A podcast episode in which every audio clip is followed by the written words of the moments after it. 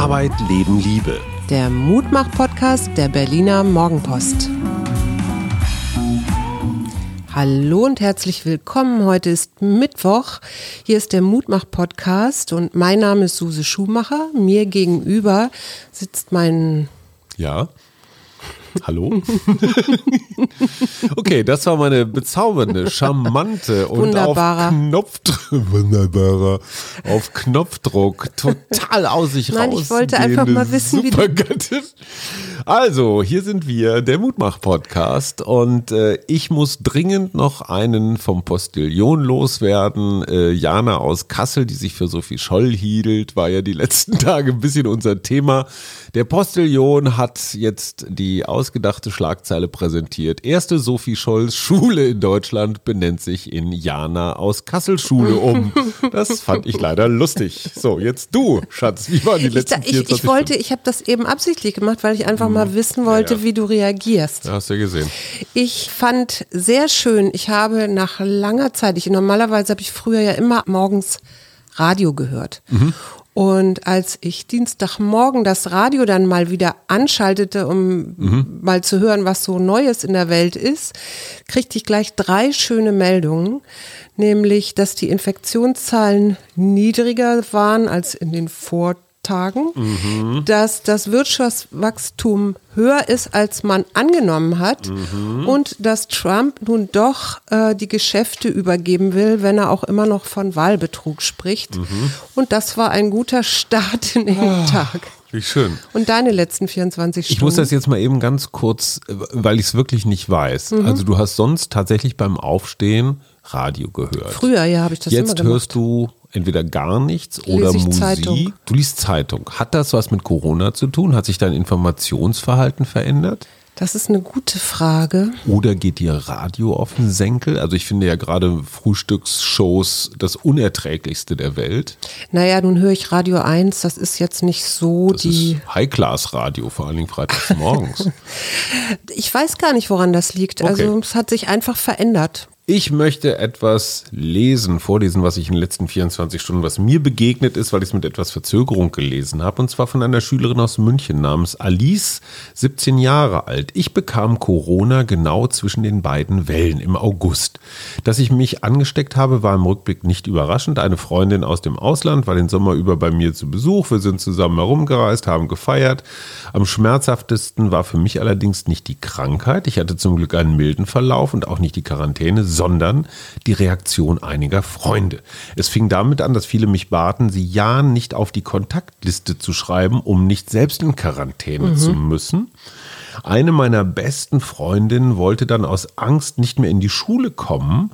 Da half auch alles Erklären nichts.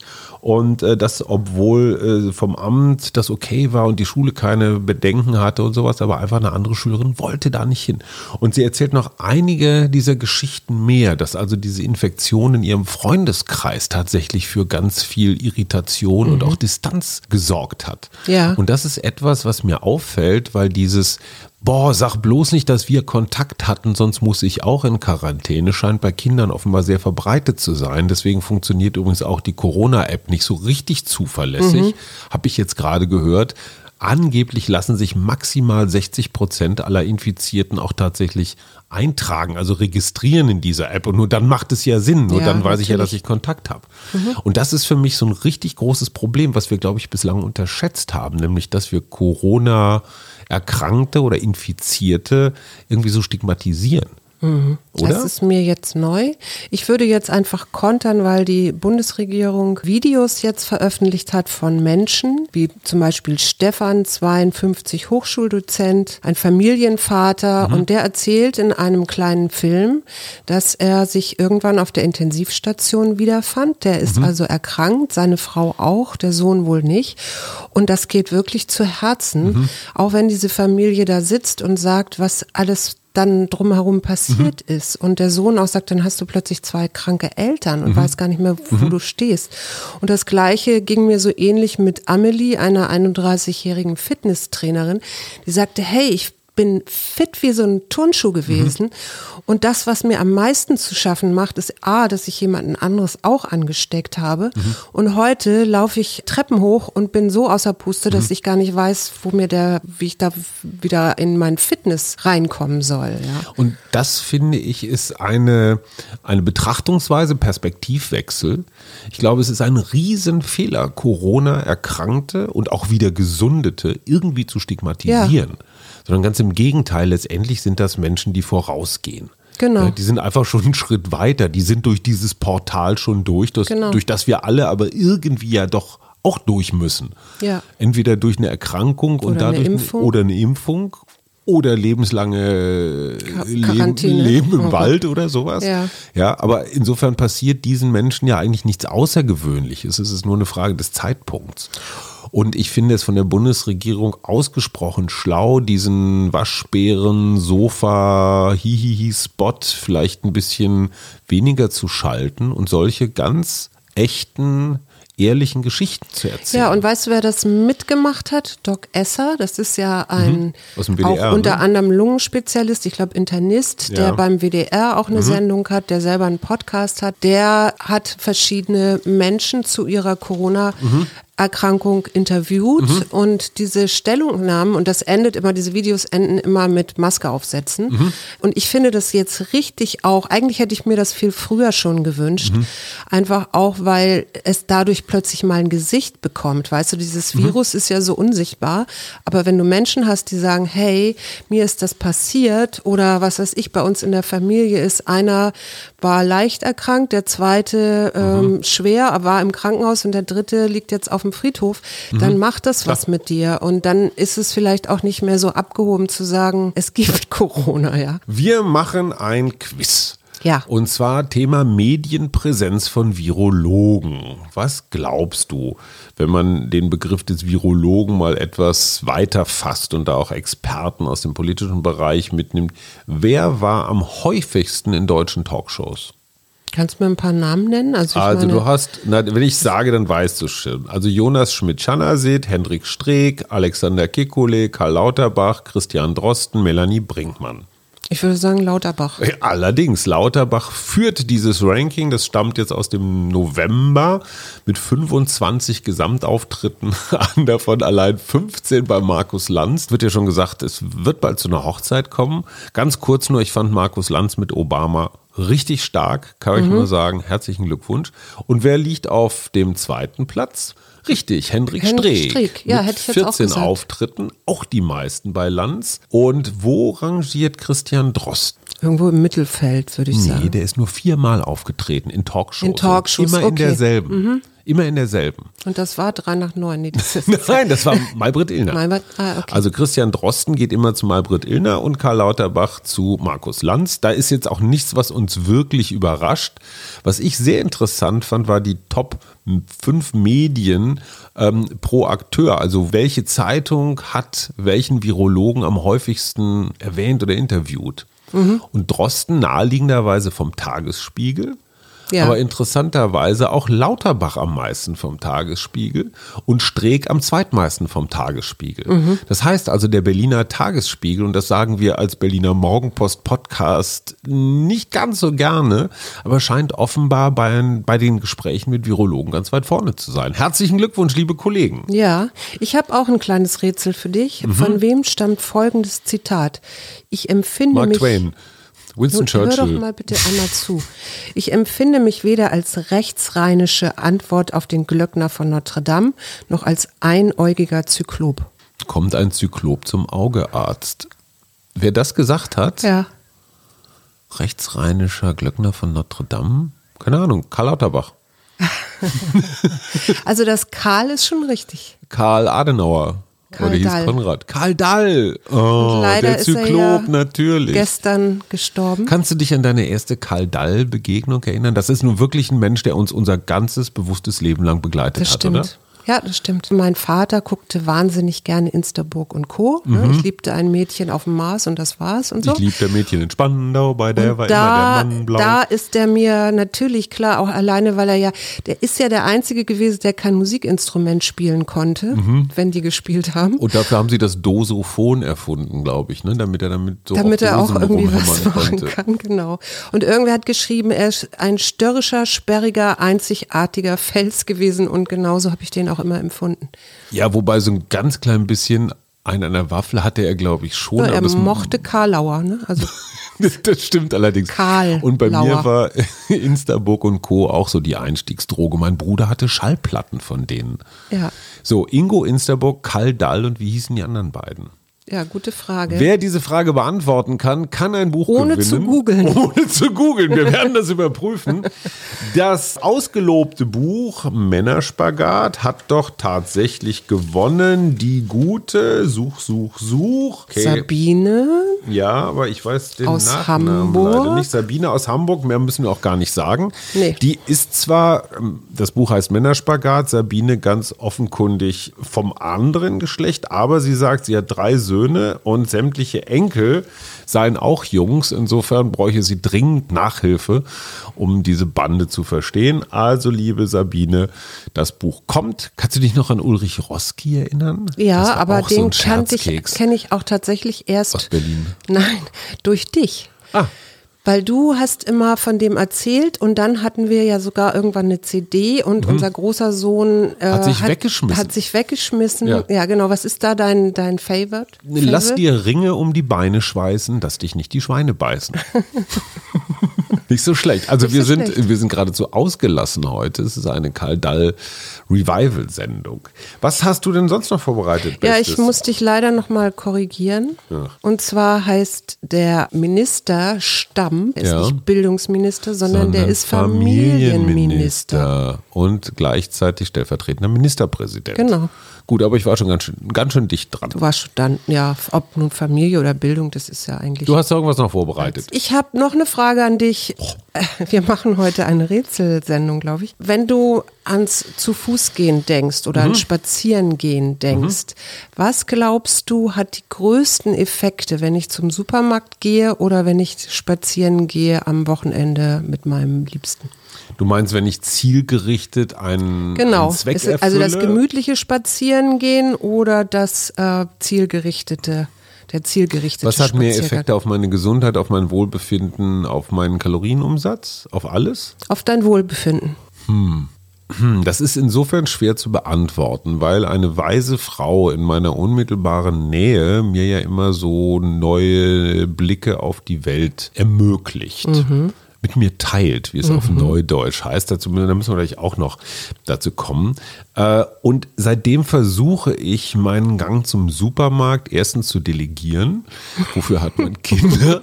Und zweitens, wenn ich, Das wenn ich ihn tatsächlich selber mache, versuche ich ihn nicht gehetzt sein zu lassen. So, ich muss da jetzt ganz schnell hin und sehe nicht, was links und rechts ist, sondern ich versuche den Gang zum Supermarkt ähnlich zu gestalten wie einen Spaziergang. Also mit wachen Augen und mit ein bisschen Kommunikation und vielleicht auch mal mit einem kleinen Umweg. Also jetzt nicht so dieses, dieses zielgerichtete. Also wenn du mich so fragst, ist natürlich der Wochenendspaziergang der wohlbefindliche. Könnte man meinen. Ne? Und es ist genau andersrum. Also es geht um Spaziergänge mit einem konkreten Ziel. Mhm. Das liegt auf jeden Fall eine Studie von der Ohio State University in Columbus nahe, Mhm. die 12.000 Menschen oder so befragt hat. Mhm. Und wie sich herausstellte, schritten die Teilnehmer, die zum Beispiel mit ihrem, nicht mit ihrem Auto zur Arbeit gefahren sind, sondern direkt zur Arbeit gegangen sind. Also die hat das höchste Wohlbefinden, weil sie relativ schnell gehen, also sich so ein bisschen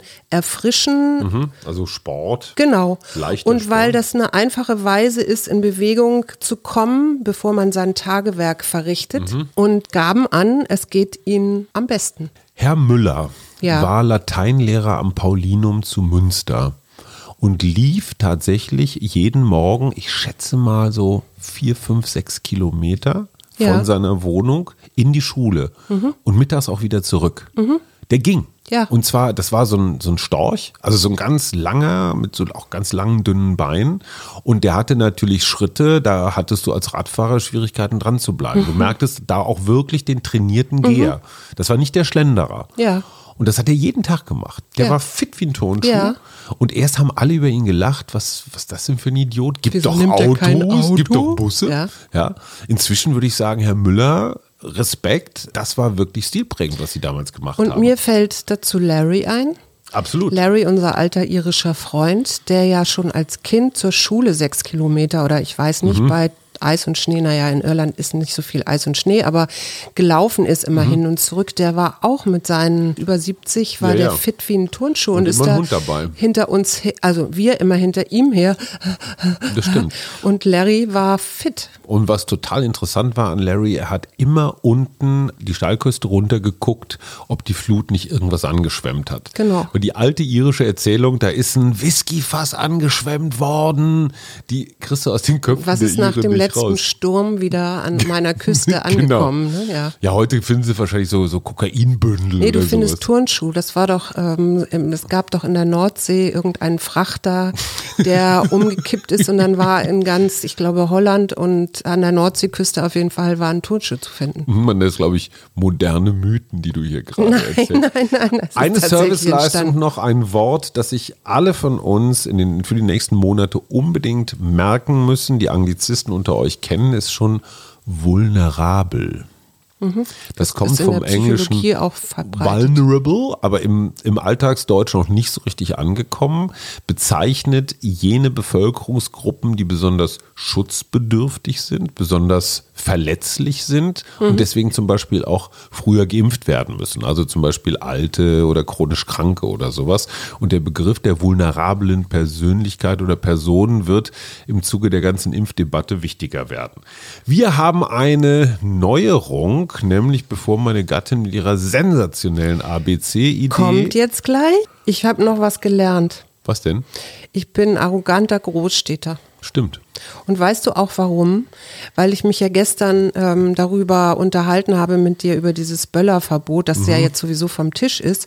Aber es gibt Alexander Fröhlich, einen Kolumnisten beim Tagesspiegel, Entschuldigung, liebe Berliner Morgenpost, Mhm. Ja. der sagt, das wäre ja nun Quatsch, nur immer zu denken, dass jung männlich in Neukölln Krieg spielend die Böllerei wäre, sondern es geht auch um die vielen Familien, die im Garten ihres Einfamilienhauses in Karlshorst oder auf Balkon in Friedenau wieder dieses Jahr ein Funkeln in den Himmel jagen wollen. Da fühlte ich mich dann doch ein bisschen Aber er hat dich nicht persönlich abgewertet. angesprochen. Nein, aber er hat von der Arroganz der Großstädter gesprochen. Da machen wir jetzt einfach mal einen Haken dran Genau. und erklären unser ABC-Spiel, das ziemlich genau hoffentlich bis zum 24. Dezember reicht.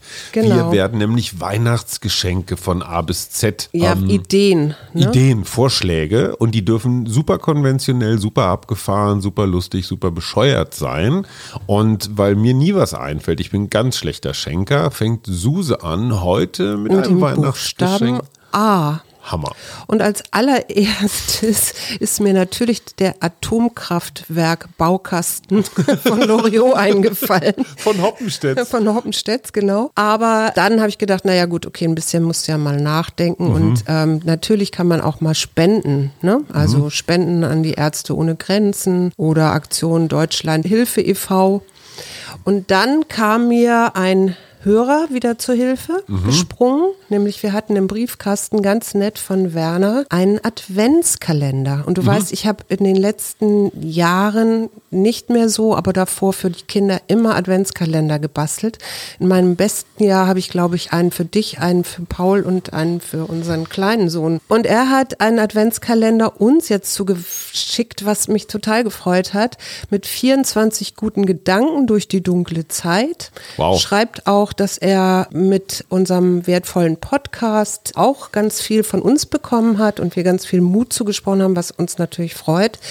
Und gleichzeitig gibt es dann auch jeden Tag noch eine kleine E-Mail, unter anderem auch mit einem Musikstück und einem weiteren Impuls. Das, vielen, vielen Dank Also dafür. A ist Adventskalender. A ist auch Adventskalender Als basteln. Mhm. oder ein anderer Adventskalender, den ich jahrelang auch immer bezogen habe, der leider schon jetzt ausverkauft ist. Der andere Adventskalender von dem Verein Andere Zeiten e.V. Mit diesem Verein bin ich so ein bisschen verbandelt, weil mein Papa da in dem Gründungskomitee mit dabei war. Und da gibt es aber noch den anderen Adventskalender für Kinder. Aha. Und der ist insofern besonders, weil der fängt schon am 28.11., also jetzt zum ersten Advent an mhm. und geht dann aber auch bis zum 6.1., also bis zu den Heiligen Drei Königen. Und da kann man dann, also die Kinder können dann schmökern, basteln, raten, staunen. Und was ich besonders schlau fand, du musst jeden Tag das Blatt ausreißen wieder. Also du kannst mhm. noch nicht sehen, was am nächsten Tag kommt kommt. Mhm. Fand ich eine schöne, schöne Idee. Nur mal eine praktische Frage, wenn ich einen Adventskalender am 24. Stimmt. Dezember verschenke. Gut, aber es war ein toller naja, aber es geht doch über die Weihnachtsfeiertage hinaus. Also insofern.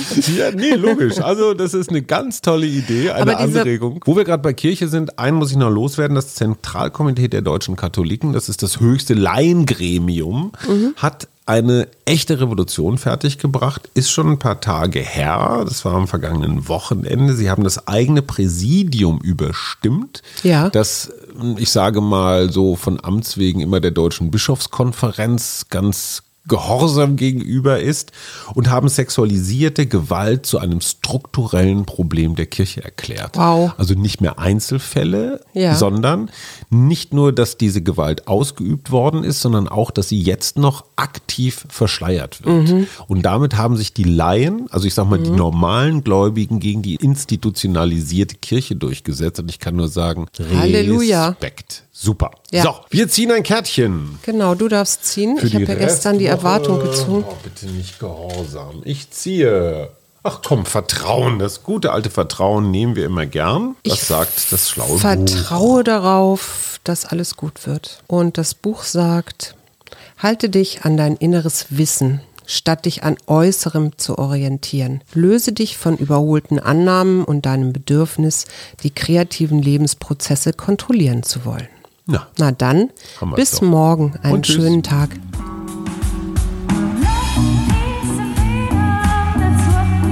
Wir. Arbeit, Leben, Liebe. Der Mutmach-Podcast der Berliner Morgenpost.